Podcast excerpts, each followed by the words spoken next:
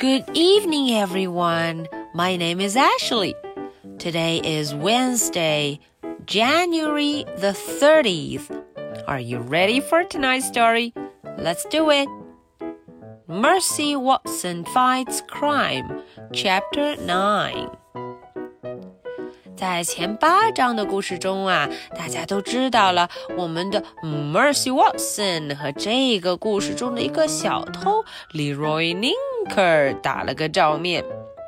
那么这个 Leroy Linker 的口头禅也必要把房子的主人 Mrs. Watson 给惊醒了。哎，你们知道吗？除了 Mrs. Watson，这位 Leroy Link 还惊醒了别人。好，我们来看看今天的这一章 Chapter Nine 第九章到底会讲些什么呢 ？Let's get started. Mercy Watson fights crime. Chapter Nine.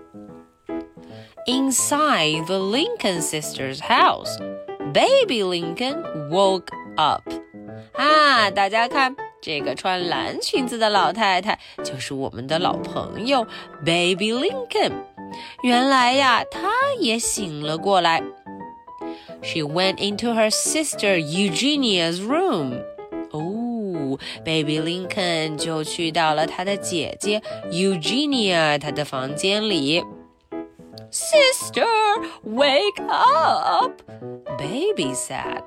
嗯，他说：“姐姐，姐姐，快醒醒！Wake up, wake up!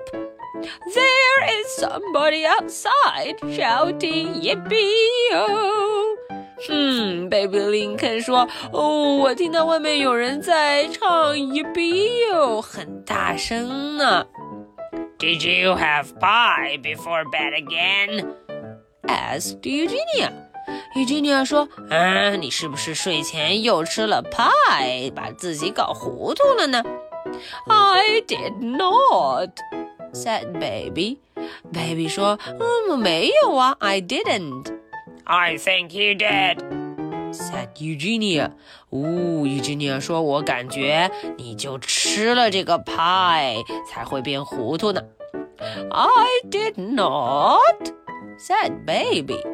嗯，baby 坚持说我没有吃，可是看图片中，嗯，他的床头柜上可摆着好吃的呢。Go back to your room immediately, Said Eugenia. Wow, Eugenia 有点凶，她说你赶紧，现在立刻马上回你的房间去。Go back to your room. Yes, sister, said baby. Baby went back to her room. She got into her bed.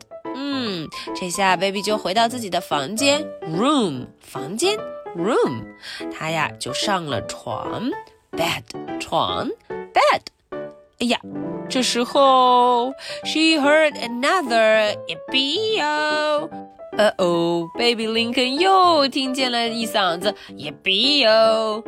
Oh dear, said Baby. 哦，他说：“天哪！I wish I had not eaten that pie。”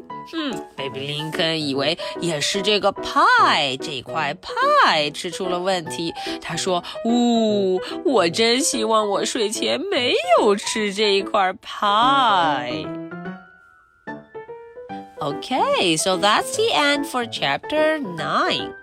Now, are you ready for my two questions? Question number one Who woke up first? 嗯，这个问题问的是谁先醒了过来呢？Chapter 2 What did baby Lincoln eat before she went to bed? 嗯，这个问题问的是当 baby Lincoln 上床睡觉前，他吃了什么呢 ？Okay, so this is the story for Wednesday, January the 30th. I'll be waiting for your answers. So much for tonight. Good night.